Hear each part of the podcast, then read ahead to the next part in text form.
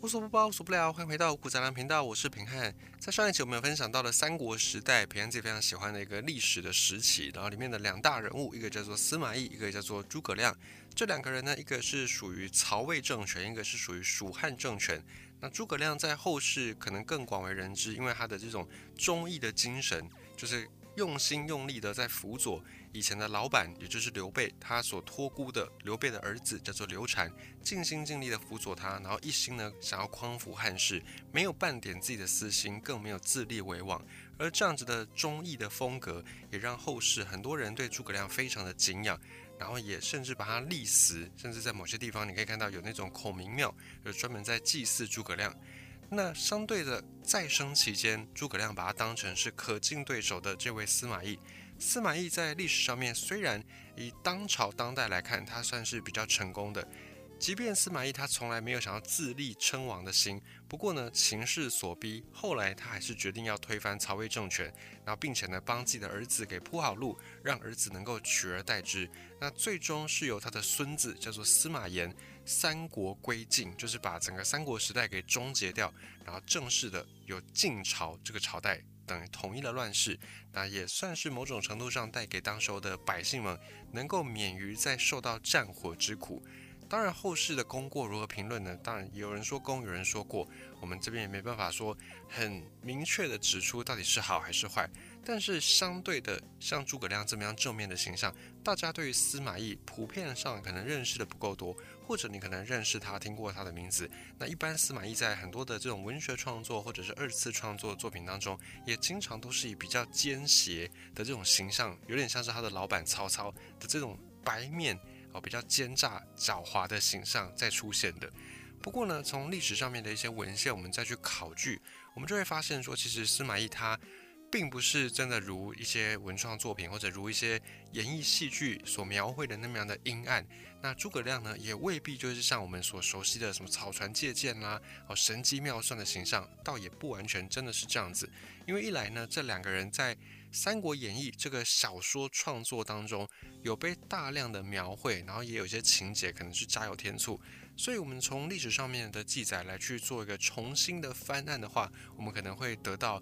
两个截然不同的历史人物，他们的形象。那我们在上一节稍微介绍了司马懿，他的家族司马家在汉朝开国之初就已经有一个非常有名望的先祖，叫做司马昂。司马昂当时是跟着汉高祖刘邦在征战天下，虽然最后呢战死沙场，不过司马家还算是有存续下来，而且司马家也非常的低调，因为在汉高祖刘邦他。当了皇帝之后呢，开始诛杀前臣，呃，诛杀以前有功之臣。那司马家就有鉴于此，所以就非常的低调，就存活了好几百年，一直到东汉时代。那在这个整个汉朝的时间，其实司马家都没有太多的那种政治上面的谋划或者是谋算，他们都是安安分分的，非常本分的在过自己的生活。那在东汉末年之前，其实司马家已经算是一个书香大家。也因为他们的祖先司马昂是一个将军，所以在战场上也有一些这种武学传世，就他们是一个文武并重的家族。那你只要等到司马懿他的算是阿公那一辈，然后甚至阿祖那一辈，才开始比较有当到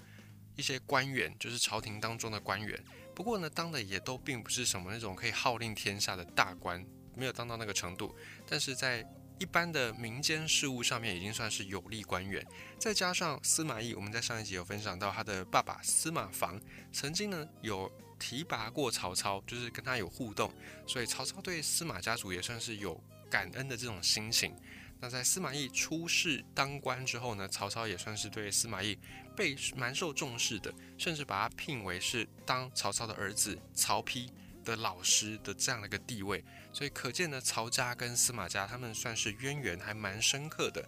那司马家族经过过去这几百年的养精蓄锐，三四百年的家族养精蓄锐，他们都没有在政治上面选边站，他们都是等到最后这个三国大战赤壁之后，他们才比较。把整个局势给摸清，然后觉得说啊，天下大概就是这样子，所以才在这个时刻呢，选择就请全力支持曹魏政权。要不然在东汉末年，曹操还没有冒出头的时候，其实司马家并没有公开表达说啊，我支持哪一个地方诸侯势力。也因此，司马家一直在他们的根据地温县就是河内温县这个地方。根据的非常的久，然后也累积了足够多的人脉跟实力。你想想看，累积了四百多年这样的一个家族实力，能够不雄厚吗？所以当时候司马家除了是书香世家之外，也是自己拥有私兵，就是可以调度出军队的一个家族。那地方上面，他们也算是士族大家，也算是豪强大家。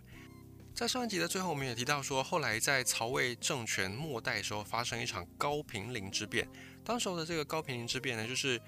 在曹魏这边的皇帝已经不知道换了几个，然后每一个皇帝呢，因为身边都有一帮曹氏宗亲，他们都一直在提防着。当时候在朝中位高权重，而且也有功绩，然后而且他寿命又还很长。然后这位司马懿这位老人，大家都很提防着他。那其他跟他同期的这些能人异士呢，大部分都已经过世，要么就是病死。不过司马懿他真的太长寿了，那再加上他先前在曹魏时代一直都还蛮有那种时机的，就是大家调动他，皇帝调他去哪里做事，他通常都可以做的还蛮不错的，所以有威望。然后在朝中也没有几个人。真的是比他还老，比他还资深，所以在朝廷当中，他的权力已经如日中天。只是司马懿一直没有想要篡夺曹魏政权、自立的这个心。只是呢，你没有这个心，别人不见得就相信。那这些曹氏宗亲，他们就一直觉得啊，司马家好像太跟皇帝们亲近了，或者是司马家好像权力太大了等等，一直想要把这个司马家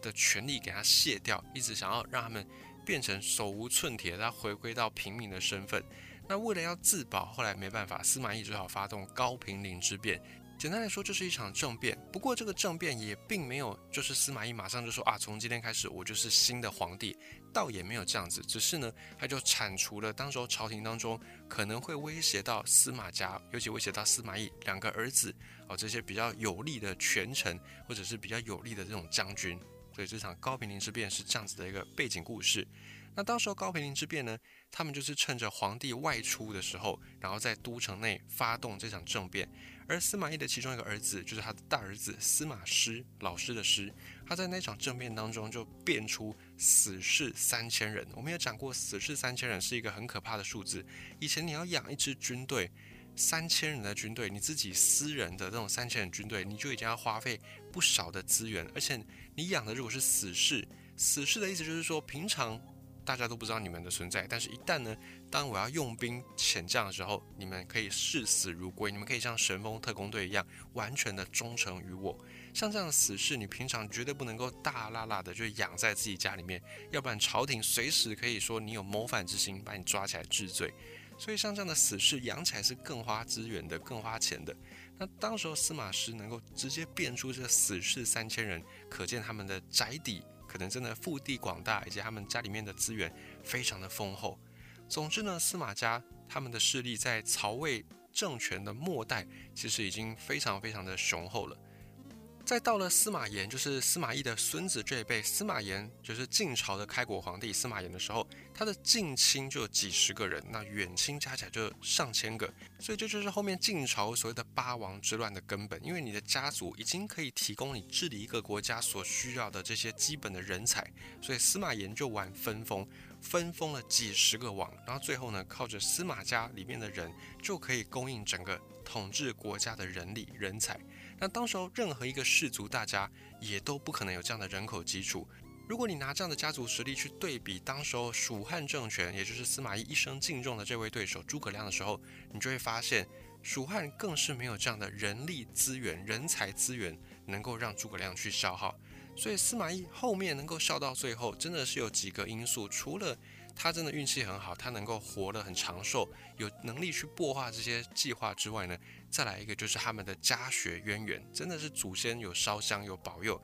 累积了四百多年的家族实力。有这样的条件，如果是诸葛亮来的话，那诸葛亮想要做的事情可能也会非常的成功，也说不定。可能最后笑到新的朝代、新的时代的就会是诸葛亮，而不会是司马懿。所以这个是这两个人在先天家族上面条件的巨大悬殊。那在诸葛亮这里，难道他们真的就家里没人吗？家族没人吗？你说不会啊？诸葛亮他不是还有个哥哥诸葛瑾吗？诸葛瑾不是在东吴也当官，然后也是当到那种很亲近皇帝哦。当时的东吴的这个政权皇帝孙权不是也对诸葛瑾很信任吗？怎么会说诸葛家没人呢？而除了诸葛瑾是诸葛亮的亲哥哥之外呢，这两兄弟还有一个同族的兄弟叫做诸葛诞。诸葛诞是诞生的诞，后来他在曹魏当官，然后当一个也是用兵的武将。在曹魏结束之后呢，他也继续在晋朝新的王朝效命。不过他跟诸葛亮、诸葛瑾这兄弟就不是亲生兄弟就是了。但是因为诸葛亮跟诸葛瑾这两个人的才能都非常的好，那相对之下，这位诸葛诞他的能力感觉就比较平庸，所以世人也有一句听起来很恶毒的顺口溜，就说诸葛家三兄弟，然后东吴得其凤，就是讲诸葛瑾，然后蜀汉得其龙，那曹魏得其狗。啊，大概是这样的意思，就讲说诸葛家族有三兄弟啊，虽然他们不是亲生兄弟，那其中东吴这边得到的是诸葛家族里面的凤，凤凰的凤啊，也是一个很有能力的一个动物，一个祥兽啊，得凤在东吴。那蜀汉呢得到龙，因为诸葛亮被称之为卧龙嘛。那再就是诸葛诞，因为他能力相对之下没有这么优秀，所以被称之为是诸葛之狗，有这样子一个很恶毒的顺口溜，这是当时候流传的。好，那除了这三个人之外呢，在诸葛家族，他们的这种实力跟各种的经济的财力就完全比不上司马家。诸葛亮他早期的经历，其实目前的记载上面没有很清楚的考证到到底是发生什么事。有记载的是一八九年，就是西元一八九年，当时候诸葛亮八岁，那他的亲生爸爸叫做诸葛圭。诸葛圭就去世了，于是呢，这个诸葛一家就跟着他们的从父，也就是同族的长辈，叫做诸葛玄啊，你可以把它想成是这辈的那种辈分，就是叔伯这一辈的，他们就跟着诸葛玄来过生活。那诸葛瑾这个时候是十五岁，那诸葛瑾表现的是还蛮早熟的，已经是长兄如父，可以照顾家庭了。从这个时候开始，从西元一八九年一直到西元两百年。诸葛瑾的履历却都是空白的，就是他有能力，可是他一直都没有出面当官哦，当这种地方官也都没有，当朝廷的官也都没有，就是没有公务员的身份。那一八九年那个时候是讨董联盟，就是反董卓。我们在上一集有讲过，说董卓这个是从西凉这边请回来的，原本是要保护皇帝，哦，避免外戚干政，没有想到这个请回来的这个诸侯将军，他反而是自己野心更大，所以他就自立。啊，变成朝廷实际的掌权人，那各路诸侯看不下去，觉得说啊，不行，你这样子是违逆大汉哦，有损天子的天威，所以要来起兵反抗董卓，讨伐董卓。一八九年，各路诸侯成立了讨伐董卓联盟。这时候，诸葛家他们还住在琅琊这个地方，就是琅琊榜的琅琊。哦，虽然很多人会叫琅琊榜，但其实这个字念琊。琅琊是什么地方呢？琅琊在现在大概是山东青岛这个部分。所以以前诸葛家他们是住在山东这里的，那这个时候诸葛家还风平浪静，距离曹操后面屠徐州，就是曹操开始大冒出头的时候，还有大概四年左右的时间。不过这个时候呢，诸葛玄跟狼爷这边的诸葛一家诸葛氏他们就分家了，除了诸葛瑾之外，诸葛圭的子女们呢就跟着诸葛玄一起去过生活。那诸葛玄就是这位诸葛亮的算是这辈。然后他的叔叔伯伯，这个诸葛玄他的履历也蛮特别的。根据《三国志·正史》的记载，他是袁术的属官。袁术就是我们先前讲到的袁绍的弟弟。那这个诸葛玄同时也跟荆州牧的刘表关系很好，就是统领荆州的大家长叫做刘表。荆州也是兵家必争之地，因为他在中原的中南部。这里呢，天气得天独厚，然后水产丰收，各项的物资丰饶，所以以前呢。得荆州者几乎就是可以得天下。后来曹操南下打了赤壁之战，也是为了当时的荆州之权，然后再争夺。甚至呢是大家很熟悉的关羽之死，关羽败走麦城这个战役呢，关羽跟吕蒙之间的爱恨情仇也是根据荆州啊到底要借啊要还啊两边蜀汉跟东吴这边谈不拢的荆州归还的问题，而衍生出了关羽之死等等，也都是根源于荆州问题。所以荆州可以说是在三国时代非常非常重要的战略要地。而在赤壁大战之前，统领荆州的是一个叫做刘表的荆州牧。啊，牧是一个统领州的大家长的一个官职。那当时候刘表呢，他已经是垂垂老矣的一个老人。那他身为刘氏宗亲，他跟当代的天子同一个姓，哦，所以算是皇亲国戚。在表面上政坛上面，大家都会尊崇他一声刘老。但实际上面，刘表自己本人没什么野心，没什么进取之心，他只想要偏安在荆州，反正也不会有人敢来攻打他，所以他就想要在荆州安然的度过他的晚年，可以安心的养老。那刘表跟诸葛玄的关系又还不错，所以诸葛玄又把子女们，也包含诸葛圭的子女们都托管到荆州。那《三国志》记载说，诸葛玄曾经有当过豫章太守，就是相当于是一个县市的市长。这个官职是袁术推荐的。那后来在一些历史的注记当中，这个官职也有人说他是刘表推荐的。总之呢，就是诸葛玄有当过豫章太守这个官职。不过不管怎么样，以各项的历史的考据来看，诸葛玄应该不是刘表的心腹之一，他应该是比较偏向是占居在荆州的客居。武将的那种概念，因为以前在三国时代，很多的浪人集团，包含刘备，飘零半生，他的前半辈子也几乎都是以这种客将的身份，在不同的势力当中游走。而诸葛玄可能也是比较类似于这样的角色。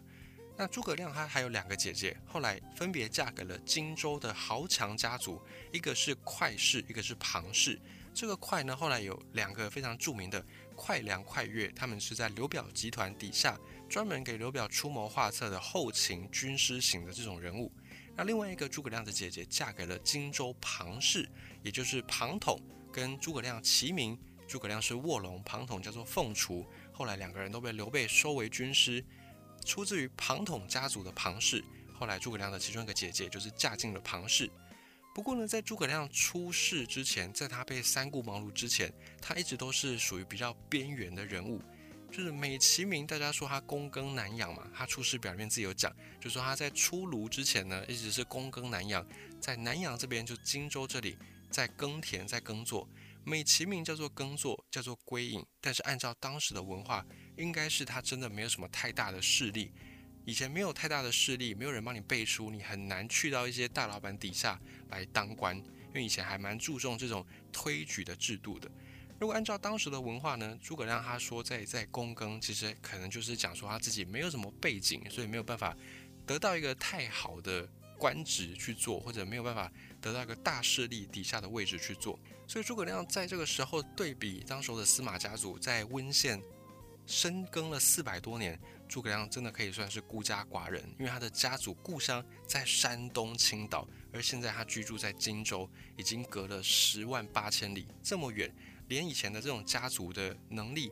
以前的家族的资源完全都用不上了。然后再加上从他的爸爸诸葛玄，就是他的舅辈，后来诸葛圭托孤嘛，给他的同辈的兄弟诸葛玄。从诸葛玄开始呢，诸葛家就已经跟原本的狼爷诸葛氏分开在过了。所以家族有多少的底气，完全对诸葛亮他们是一点忙都没有，一点忙都帮不上。而此时诸葛亮的哥哥诸葛瑾已经开始在东吴当官。两个姐夫又是荆州大族，不过荆州这个政权，包含后来曹操挥军南下的时候，荆州内部也是分成两派，一派呢就是希望荆州可以继续由刘表的儿子来继承。当时刘表两个儿子，一个叫刘启，一个叫刘琮。那刘琮呢是算比较偏向于投降曹操那一派的。那另外刘启呢，后来得到了刘备等人的帮助，在赤壁之战当中是属于跟东吴一起对抗曹操的。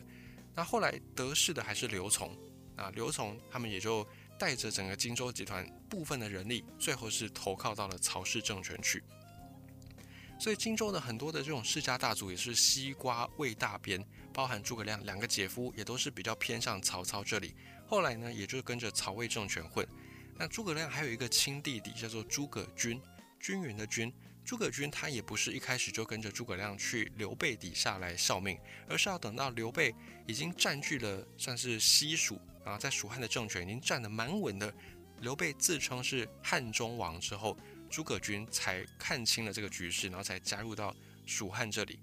所以在以前的家族上面，能力帮不上诸葛亮，家族自己内部哦，包含诸葛亮非常亲近的哥哥在东吴，弟弟这个时候也没有跟自己一起加入蜀汉。所以等到诸葛亮入职被请出茅庐的时候，他能够依靠的资源真的几乎没有，只有他过去在念书的时候的同学几个同学，包含崔州平，包含孟建，包含石涛，包含另外一个比较有名的叫做徐庶。不过这四个同学最后也都是到曹魏底下去任职，所以他的同学的这些人脉也没有办法帮到诸葛亮太多。那直到赤壁之战之后呢，荆州这边所有的士族门阀正式的分裂，诸葛亮才可以借助不想要投降曹操的这一派然后把他们吸引进入到刘备集团当中去，给予刘备政权上的支持。所以在此之前，诸葛亮能够依靠的完全就是只有他自己的能力而已。